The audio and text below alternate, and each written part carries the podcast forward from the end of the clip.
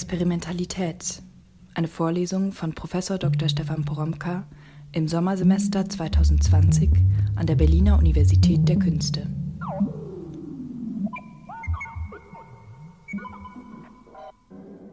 Ich bin's, Stefan Poromka. Das ist mittlerweile die vierte Vorlesung und das vierte Audio, äh, in dem ich über Experimente, das Experimentieren und die Experimentalität nachdenke. Ähm, während Sie ja jetzt, wenn Sie immer noch dabei sind, äh, auch längst über Experimentalität nachdenken. Klar, Sie ähm, tun es vielleicht sowieso schon, weil Sie es für Ihre Projekte, Forschungsprojekte, Kunstprojekte interessiert. Hm, sie tun es natürlich jetzt auch, weil Sie diese Vorlesung hören und weil Sie vielleicht auch zwischen den einzelnen Vorlesungen immer noch weiter über die Aufgaben nachdenke, die ich äh, formuliere und sich vielleicht was dazu aufschreiben in dieses Laborbuch, wie ich ja vorgeschlagen hatte. Vielleicht spielen Sie aber auch nur in Gedanken durch oder in Gedanken weiter, um was es hier geht. Es sind übrigens immer ähm, Aufgaben, die etwas mit ihrer Praxis zu tun haben. Und das ist gar kein Zufall, ist auch kein bloßer didaktischer Trick, sondern eigentlich hat es seinen methodischen Sinn darin, dass ich ja hier ohnehin die ganze Zeit eigentlich immer über Praxis nachdenke. Vielleicht ist Ihnen das schon aufgefallen, also dass ich das Experiment nicht aus allgemeinen Definitionen oder aus einer Theorie des Experiments heraus entwickle, sondern aus der Praxis, also aus dem Machen. Also dass ich das Experiment hier dauernd als etwas äh, Gemachtes oder als etwas äh, zu Machendes äh, begreife. Also hm, Ganz kurz, also wenn ich am Ende jeder Vorlesung hier eine ähm, Aufgabe formuliere, dann ist das nicht so äh, hinten dran, äh, was zum Spielen oder jetzt noch eine Zwangsbeschäftigung und auch nicht die reine Wiederholung, sondern es ist der Versuch, eine Praxis anzuschließen also ihre Praxis anzuschließen, um über die Fragen des Machens schlauer zu werden. Wobei übrigens auch das Nachdenken eine Praxis ist. Ich glaube, das ist ganz wichtig, ja, daran zu erinnern. Auch das Nachdenken, also das, was das Nachdenken ist, lässt sich von seiner Praxisseite her verstehen, lässt sich beobachten. Und es lässt sich übrigens auch sehr gut damit experimentieren, um mehr über das eigene Nachdenken in Erfahrung zu bringen. Und die Aufgaben sind eigentlich immer erstmal Anlässe, genau dazu.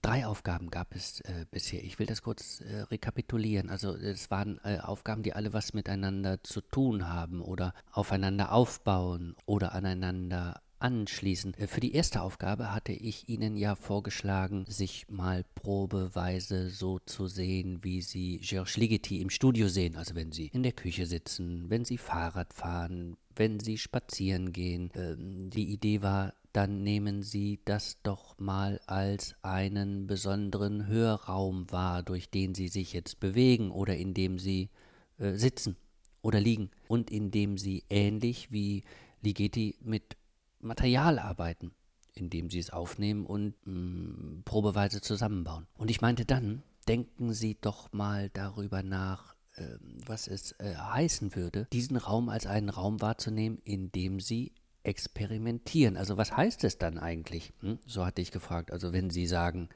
dass Sie experimentieren, also nicht bloß sagen, äh, Sie hören was oder Sie lernen was oder sie unterhalten sich gut oder sie unterhalten sich schlecht, sondern wenn sie sagen, sie experimentieren. Wie verändert das die Situation?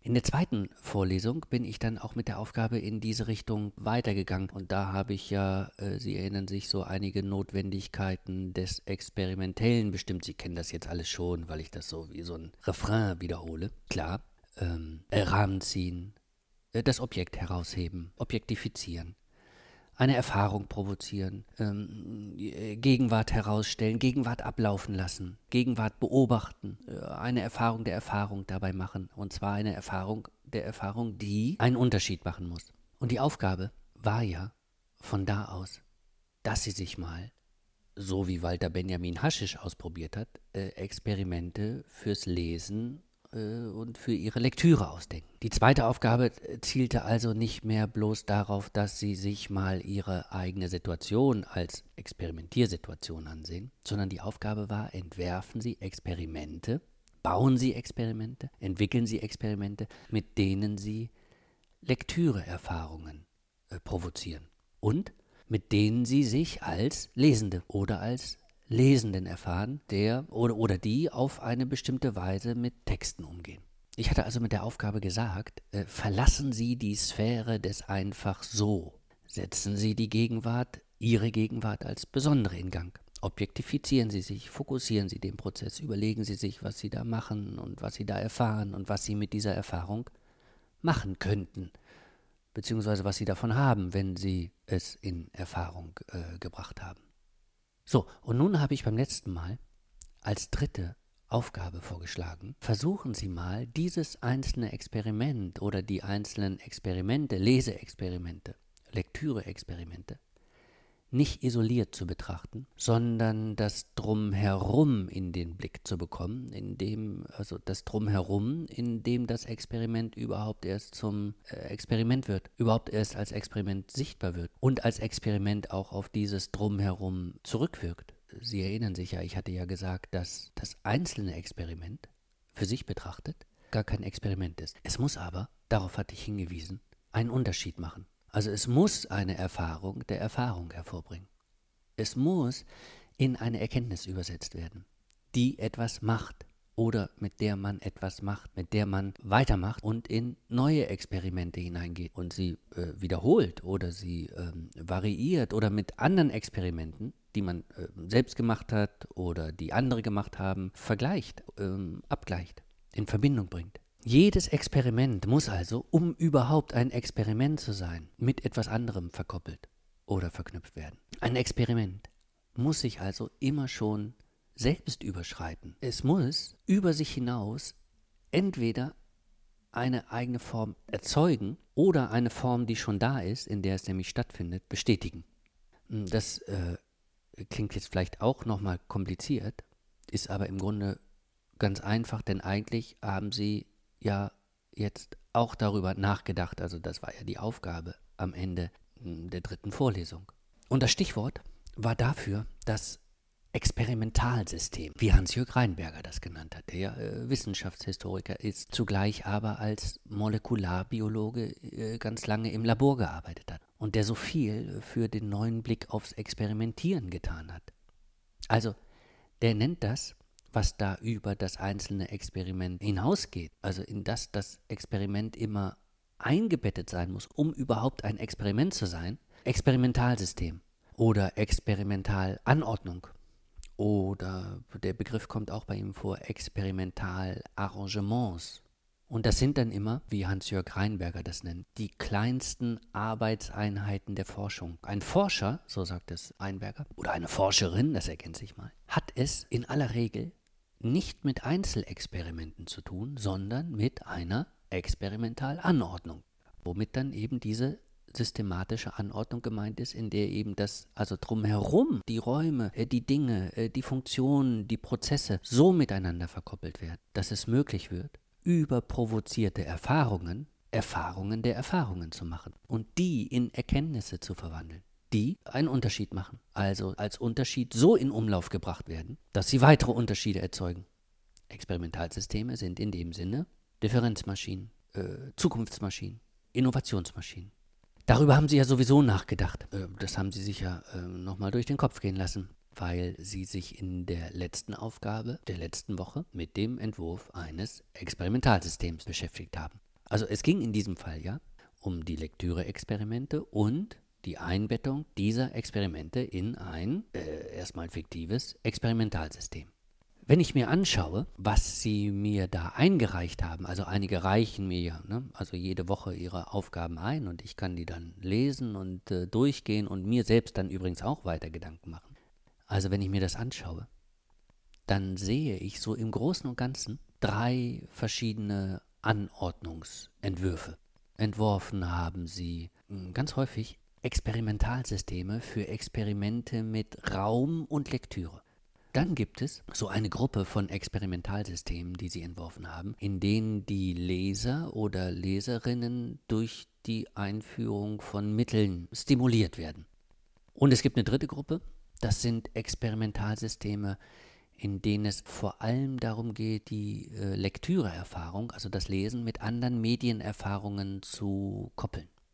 Ich möchte kurz mal über alle drei nachdenken, um die Sache mit dem Experimentalsystem nochmal klarer zu machen und dann auch zu sagen, vor allem was es heißt, wenn man von da aus die Frage nach der Experimentalität stellt und wenn man eine eigene Experimentalität entwickelt oder wenn man sie weiterentwickeln möchte. Hm, die eine Gruppe, da geht es um das Experimentieren mit dem Lesen im Raum.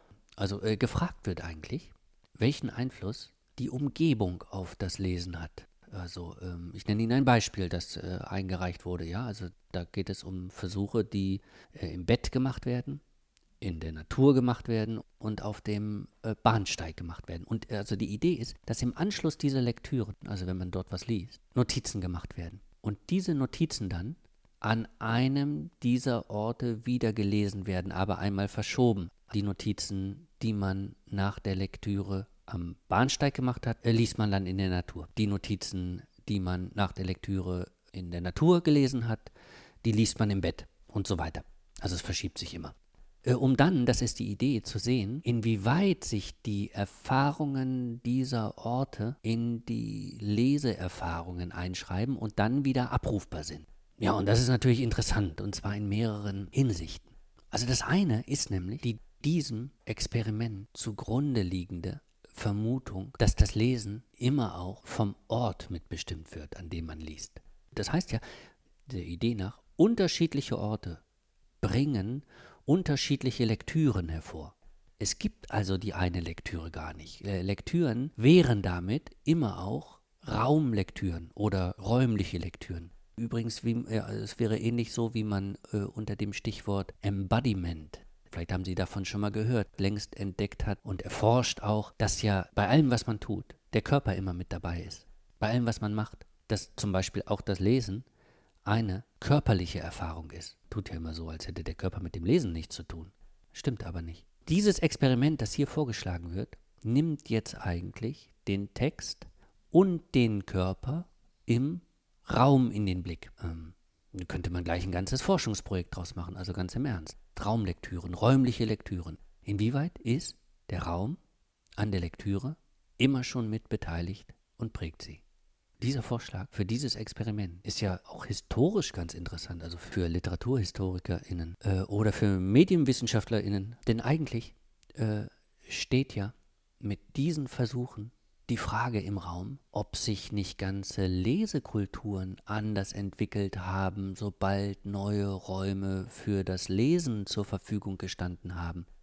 Oder sich auch diese Räume langsam aber sicher entwickelt haben. Also Lesen in der Natur zum Beispiel, also was ja hier in dem Experimentvorschlag äh, vorkommt, ist für die Geschichte des Lesens so folgenreich, ja, ist eine so große Entdeckung, weil nämlich ab einem bestimmten Punkt die Erfahrung des Textes und die Erfahrung der eigenen inneren Stimme, also die ich höre, wenn ich lese oder der ich folge, wenn ich lese, mit der Idee koppelt, dass man sich währenddessen mit der Natur in Verbindung setzt. Und zwar mit der äußeren Natur und der inneren Natur.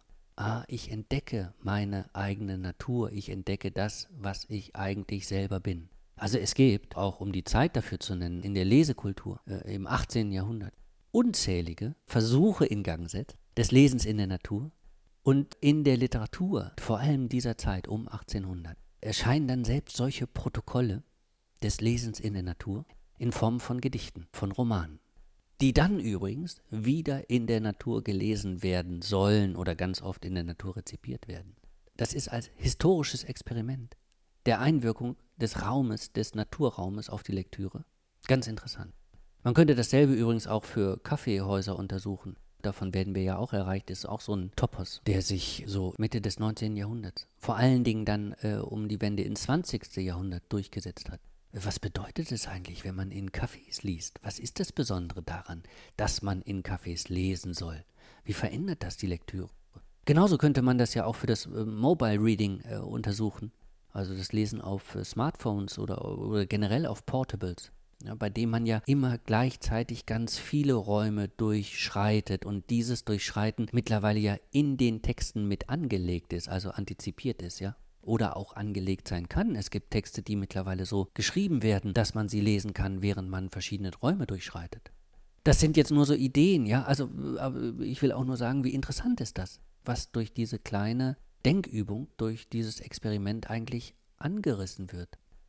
Aber ich wollte ja eigentlich was zum Experimentalsystem sagen, das hier aufgebaut wird, bei dem das einzelne Experiment, also wenn man nur auf das einzelne Experiment sieht, das ganz unwichtig ist. Es muss alles größer angeschaut und es muss auch viel größer geplant werden. Also wenn man Experimente zu Raum und Lektüre macht, dann braucht man sowas wie ein Location Scouting. Man muss ja die Orte finden. Man braucht eine Einrichtung der Locations oder ein Ausprobieren dieser Locations. Man braucht eine Einrichtung der Zeiträume vor allen Dingen. Also von wann bis wann macht man das? Man braucht eine Versorgung mit Lektüre. Man muss Texte besorgen.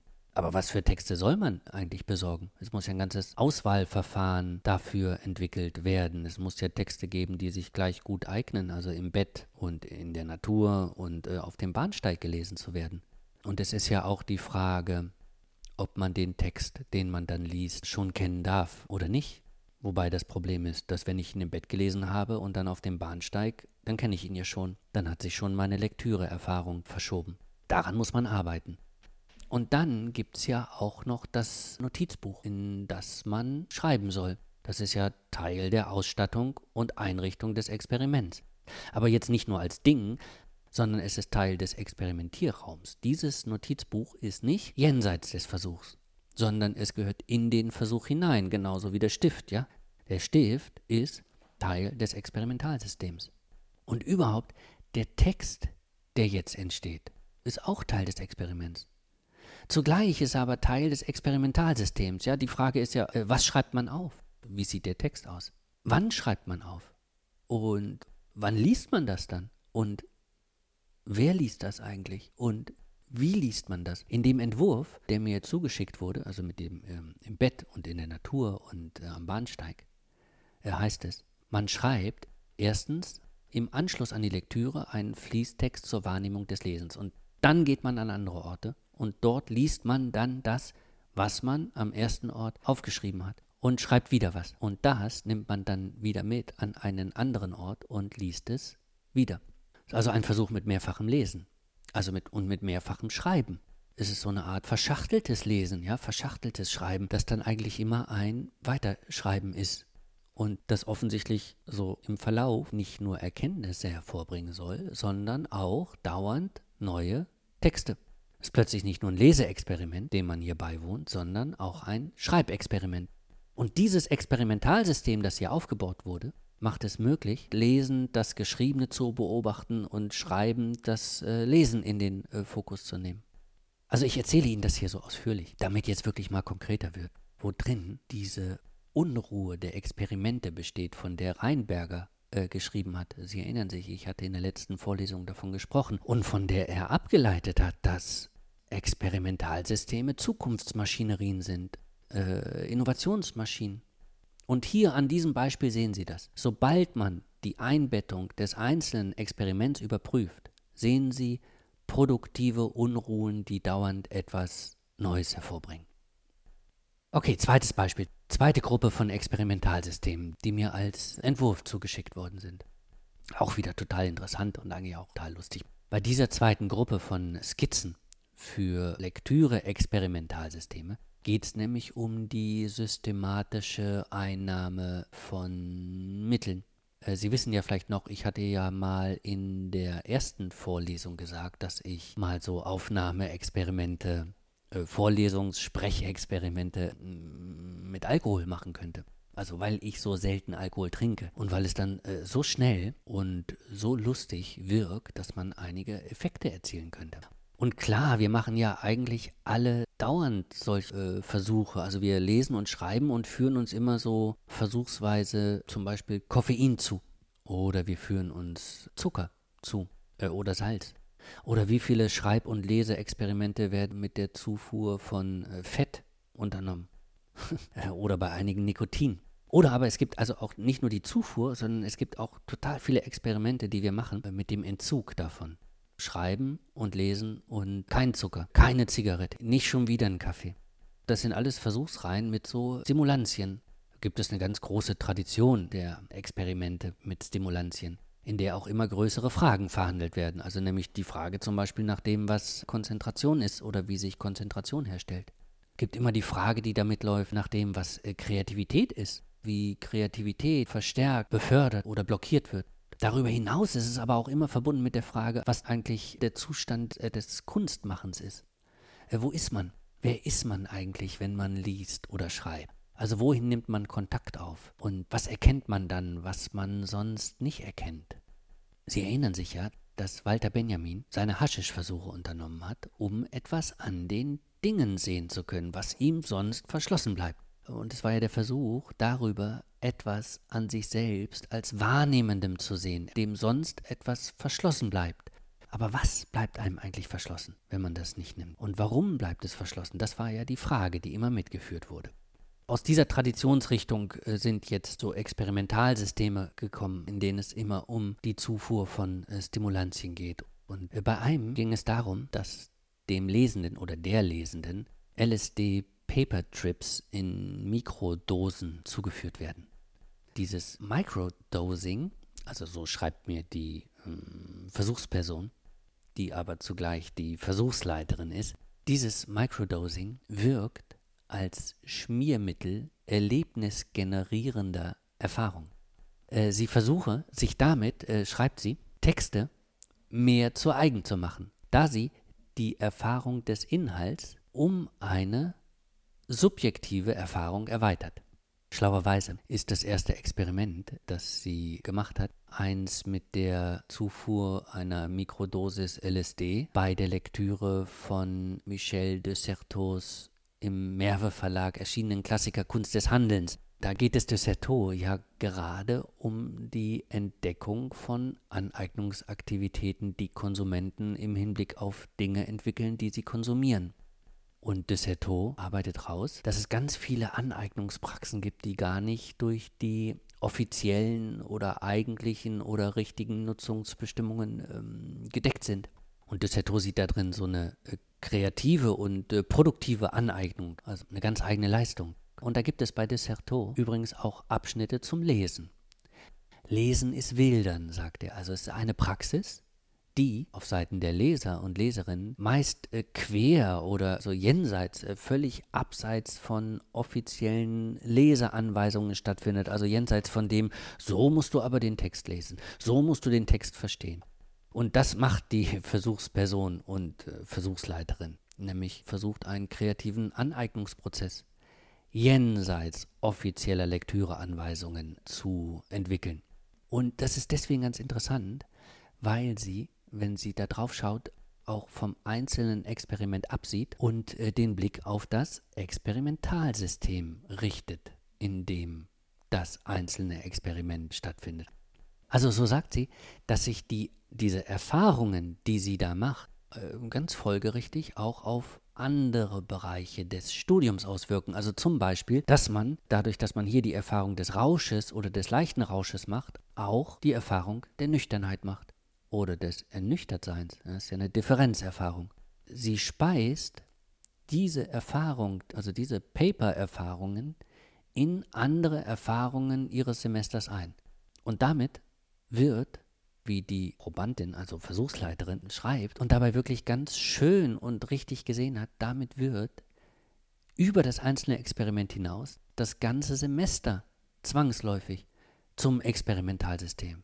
Wie toll ist das denn? Also sie sieht, wie sich durch die Praxis dieses einzelnen Experiments die ganze Umgebung drumherum verwandelt und plötzlich auch äh, andere Texte, äh, andere Seminare, andere Dozentinnen, andere Räume mit einbezogen und verknüpft werden. Ja, also plötzlich wird damit zum Beispiel auch diese Vorlesung hier in ein Experimentalsystem verwandelt oder zum Teil des Experimentalsystems erklärt. Weil ja hier, also in diesem Zusammenhang, aktiviert durch diesen Zusammenhang, auch gerahmt durch diesen Zusammenhang, beobachtet durch diesen Zusammenhang, beschrieben aus diesem Zusammenhang heraus, verknüpft mit anderen Experimenten, in anderen Zusammenhängen, also weil hier dieses aus der Vorlesung heraus, dieses Experiment überhaupt erst angedacht, äh, geformt und ähm, realisiert wird. Aus dieser Perspektive verwandelt sich plötzlich die Universität, in der sie ist, in einen Experimentierraum. Ähm, Achtung, was aber nicht heißt, dass die Universität immer schon ein Experimentierraum ist. Experimentieren, das sage ich ja immer, ist nicht einfach selbstverständlich, sondern es ist ein Akt der Gestaltung, äh, der Umgestaltung, äh, der Einrichtung und des Arrangements. Also man muss das machen. Also das ist überhaupt nicht selbstverständlich. Nur wenn Sie es machen, nur wenn es wie in diesem Fall gemacht ist, dann ist es ein Experiment. Und dann wird die Universität zum Experimentalsystem. Okay, und dann gibt es die dritte Gruppe von Skizzen zu Experimentalsystemen, die mir geschickt worden sind. Und diese Gruppe macht grob gesagt äh, etwas, was in den anderen schon in gewisser Weise enthalten ist, aber das Ganze nochmal auf interessante Weise äh, zuspitzt. In dieser Gruppe von Skizzen geht es nämlich um Experimente, die, mm, man könnte sagen, auf Übersetzungsarbeit durch Medien setzen. Sowas habe ich Ihnen ja schon beim letzten Mal vorgestellt mit Moritz Klengs Versuchen zum sprechenden Denken. Da haben ja die Aufzeichnungsmedien so eine wichtige Rolle gespielt. Und das kommt jetzt hier wieder vor, also in dieser Gruppe von Experimentalsystemen. Die werden nämlich jetzt hier so mit äh, Kameras ausgestattet, von denen die Lektüre beobachtet wird. Also da heißt es dann, ich nehme mich beim Lesen auf oder ich nehme das Lesen auf. Es gibt dann zusätzlich die Idee, Audios, Sprachnachrichten währenddessen oder äh, auch danach einzusprechen. Ja, es gibt die Idee, die Texte, die man liest, wie Bilder zu behandeln und dann so an der Wand in Konstellationen zueinander zu bringen. Und dann gibt es natürlich immer wieder die äh, Protokollhefte. Äh, vorgeschlagen werden auch Gespräche, die über die Lektüreerfahrungen gemacht werden und die dann wiederum aufgezeichnet und ausgewertet werden. In diesen Anordnungen, in denen das Objekt ja geradezu jetzt umstellt ist, begleitet ist, äh, ausgestattet ist, so mit Abtast- und Aufzeichnungsgeräten. Sie erinnern sich an Ligeti, wie er ähm, in, in diesem Studio sitzt, in diesem Maschinenpark, also wenn plötzlich nur noch Medien um einen herum gebaut sind. Ja? Also daran wird etwas deutlich, worauf ich schon in der letzten Vorlesung hingewiesen habe. Da sagte ich nämlich, was ein Experiment ist gibt es im eigentlichen Sinn gar nicht, sondern es existiert immer nur in Form einer Übersetzung von etwas, also immer nur als eine mediale Fassung oder Neufassung von dem, was das vermutlich eigentliche ist. Das Experiment ist hergestellte Gegenwart. Es ist Gegenwart, die man ablaufen lässt, aber sie läuft nur in ihren Übersetzungen ab. In den Übersetzungen, die dieses Ablaufen äh, sichtbar machen sollen oder lesbar machen sollen, anzeigbar machen sollen, auswertbar machen sollen, äh, äh, weiterverwertbar machen sollen. Experimentalsysteme sind in diesem Sinn immer Medienverbundsysteme, Aufschreibe- und Aufzeichnungssysteme, äh, Übersetzungssysteme, Herstellungssysteme und damit Gestaltungssysteme. Und wenn Sie jetzt sagen wollen, naja, äh, wieso denn, aber es gibt doch den Versuch an sich, der ist doch da, der findet doch statt, ja, den kann ich doch in seinem Ablauf da sehen, also auf dem Tisch beispielsweise. Dann ist die Antwort, also erstens gilt das sowieso bei weitem nicht für alle Versuche, dass sie diese Sichtbarkeit haben. Die meisten müssen erst überhaupt für das Auge sichtbar gemacht werden oder gleich in Daten übersetzt werden. Aber der zweite Teil der Antwort ist noch viel äh, wichtiger. Denn man muss sich ja klar machen, das, was man da mit konkretem Experiment meinen könnte, ist ja auch nur die Übersetzung von etwas.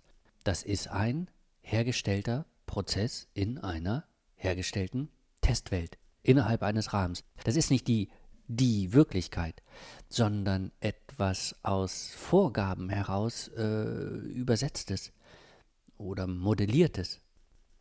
Also das ist jetzt natürlich ein ganz radikales Verständnis von Experiment. Also dass es immer schon eine Übersetzung ist. Und eigentlich Experimente immer nichts anderes sind als eine fortlaufende Übersetzung und Übertragung von einem ins andere. Hans-Jörg Heimberger spitzt das zu als These. Er schreibt, es gibt in der Wissenschaft nichts, was dieser permanenten Vorgängigkeit der Darstellung entginge, diesem ständigen Gleiten von einer Repräsentation in die andere. Es gibt in der Wissenschaft nichts, was dieser permanenten Vorgängigkeit der Darstellung entginge, diesem ständigen Gleiten von einer Repräsentation in die andere. Dieses Gleiten von einer Repräsentation in die andere, so muss man ergänzen, also diese Übersetzung von Modellen in Daten, in Bilder, in Texte, in neue Modelle, dieses Gleiten kennt nur eine Richtung, nämlich aus der Gegenwart in die Zukunft. Dieses dauernde Umschreiben und Weiterschreiben, das mit jedem Experiment innerhalb der Experimentalsysteme äh, stattfindet und sich daran vollzieht, stellt immer etwas her, damit es im nächsten Schritt wieder etwas herstellt. So gehen Texte aus Texten hervor. So gehen Interpretationen aus Interpretationen hervor. Oder wie Reinberger im Rückgriff auf den Mathematiker Brian Rodman sagt, hergestellt wird ein Xenotext. Xenotext mit X. Ein Xenotext, äh, sagt Reinberger, ist ein Text, der auf einen nächsten Text verweist. Sein Wert ist bestimmt durch die Fähigkeit, Lesarten seiner selbst ins Leben zu rufen. Ein Xenotext äh, so Reinberger weiter, hat keine letzte Bedeutung, keine einzigartige, kanonische, definitive oder endgültige Interpretation. Seine Bedeutung besteht genau darin, dass er in der Lage ist, seine eigene interpretatorische Zukunft zu erzeugen. Xenotext. Seine Bedeutung besteht genau darin, dass er in der Lage ist, seine eigene interpretatorische Zukunft äh, zu erzeugen diese ganzen Medien, die sie, sie selbst in ihren Experimentalsystemen jetzt aufgeführt haben, herangeschafft haben, äh, zusammengeschlossen haben und programmiert haben, ne, ausgerichtet haben und damit dann ja im Endeffekt auch das Objekt ihrer Aufmerksamkeit äh, mitprogrammiert haben. Diese ganzen Medien bringen Xenotexte hervor.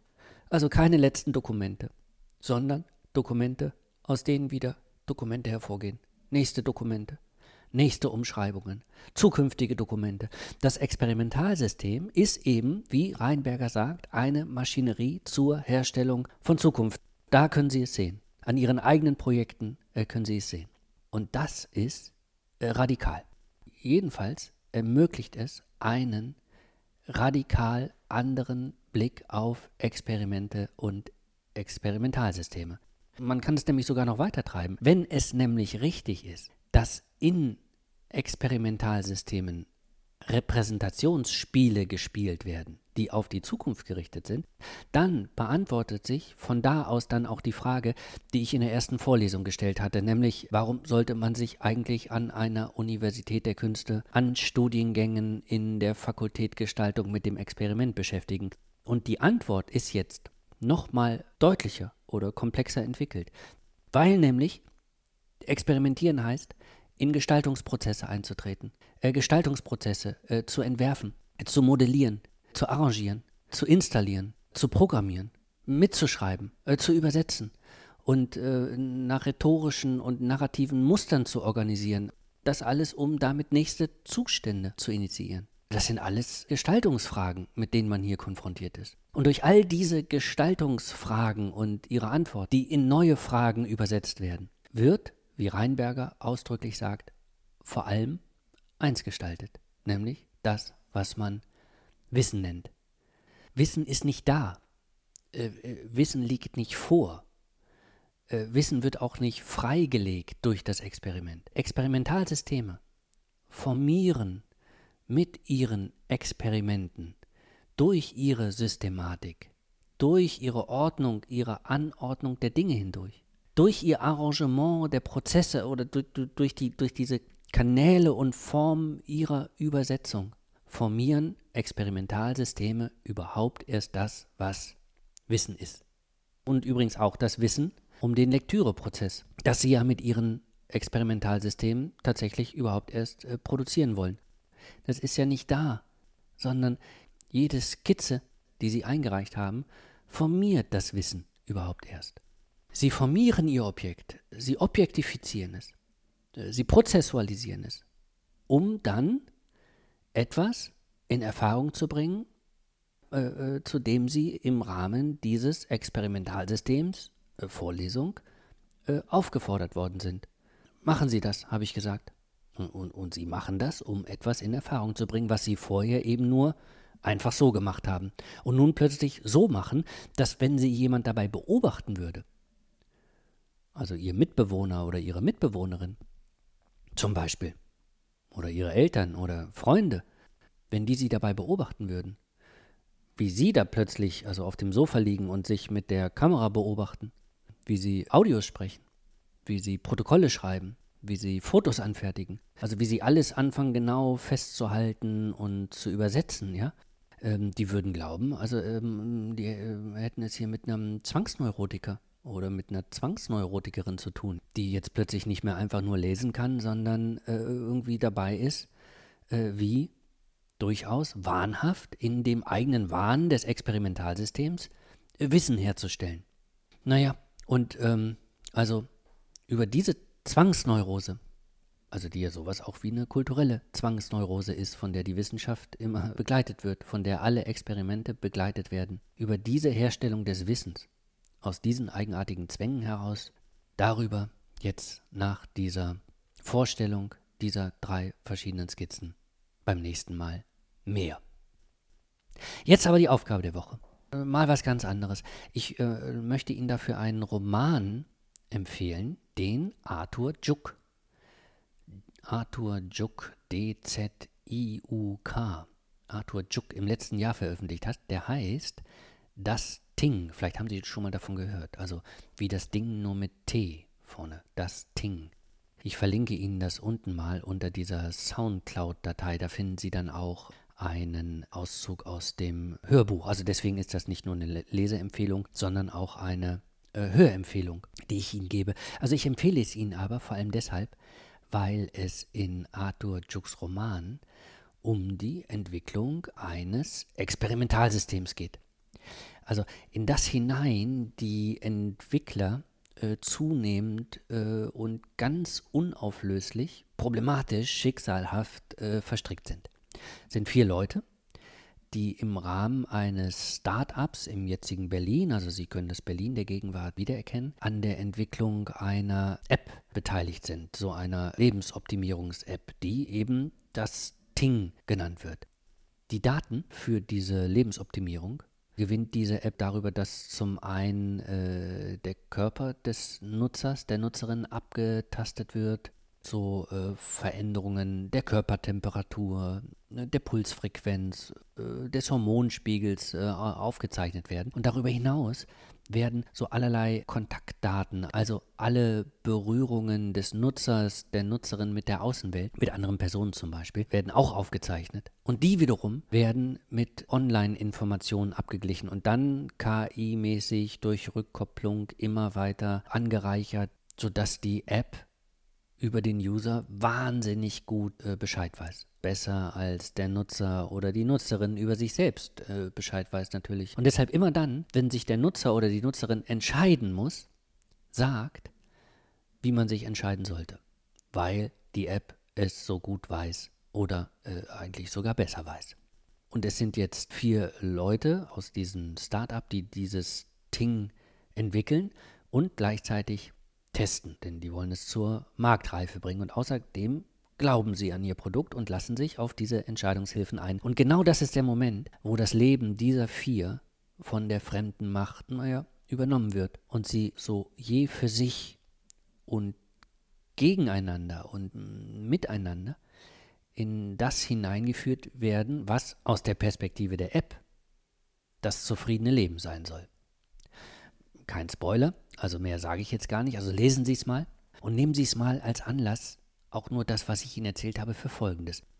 Was Arthur Juk eigentlich macht, ist, dass er sich ganz einfach ein Experimentalsystem ausdenkt, in dem Experimente stattfinden, die so verkoppelt werden, dass sie auf das Experimentalsystem zurückwirken. Die App wird ja weiterentwickelt und verändert sich. Und dabei aber dann wiederum auf die Experimentatoren und die Experimentatorinnen zurückwirkt. Und das Schöne bei Arthur Juk ist natürlich, dass er das an einer Sache aufhängt, die wir ja tatsächlich längst aus unserer Gegenwart kennen. Das ist kein großes Ding, das Ding eben, ne? Weil wir das ja ohnehin dadurch am Laufen halten, dass wir dauernd unsere Daten einspeisen in irgendwelche Zusammenhänge und indem wir auch dauernd Rückmeldungen bekommen, Vorschläge bekommen, äh, Entscheidungshilfen bekommen für das, was dann auch manchmal ein besseres Leben äh, sein soll, angeblich. Okay, also das ist Arthur Juks Roman. Aber die Frage ist, welchen Roman würden Sie schreiben? Von welchem Experimentalsystem würde Ihr Roman handeln? Welche Protagonistinnen und Protagonisten würden in Ihrer Romanerzählung verstrickt? Und in was würden sie verstrickt? Also was würde durch das Experimentieren innerhalb des Experimentalsystems in Gang gesetzt werden? Also entwerfen Sie doch mal ein Konzept für so ein Roman über ein äh, Experimentalsystem. Vielleicht setzen Sie bei kleinen alltäglichen Sachen, kleinen Versuchen an. Es muss ja kein dramatischer Horrorschocker werden und äh, wo es um Weltbeherrschung geht. Das Durchsetzen des Lebens mit Experimenten kann ja auch in viel einfacheren Zusammenhängen zu etwas äh, Eigenartigem führen. Vielleicht passiert auch nichts, ja. Auch das Nicht-Passieren, also das, das, das gegendramatische Ausbleiben von etwas. Das äh, schlichte Sortieren des Alltags gehört ja auch, also ganz wichtig sogar, zur Kunst und äh, zum Roman der Moderne. Also, das wäre meine Bitte, also mein Vorschlag oder meine Aufgabe. Schreiben Sie mal nur die Ankündigung Ihres Romans, wie er in so einer Verlagsvorschau für das Herbstprogramm äh, abgedruckt werden würde. Titel, äh, Seitenumfang, Bindung, äh, Taschenbuch oder gebunden, ja, äh, Goldschnitt, Lesebändchen, ja, und der Preis. Und dann aber eine Zusammenfassung und eine Ausschau auf ihren Roman, von dem ich dann als potenzieller Leser denken soll, oh ja, Wahnsinn, das hole ich mir, das besorge ich mir. Also auf diese Entwürfe für Romane und Erzählungen über Experimentalsysteme freue ich mich jetzt schon. Bin sehr gespannt. Und für die Zeit, bis dahin und auch darüber hinaus, sende ich Ihnen jetzt aber erstmal herzliche Grüße. Bis zur nächsten Woche dann. Experimentalität. Eine Vorlesung von Prof. Dr. Stefan Poromka im Sommersemester 2020 an der Berliner Universität der Künste.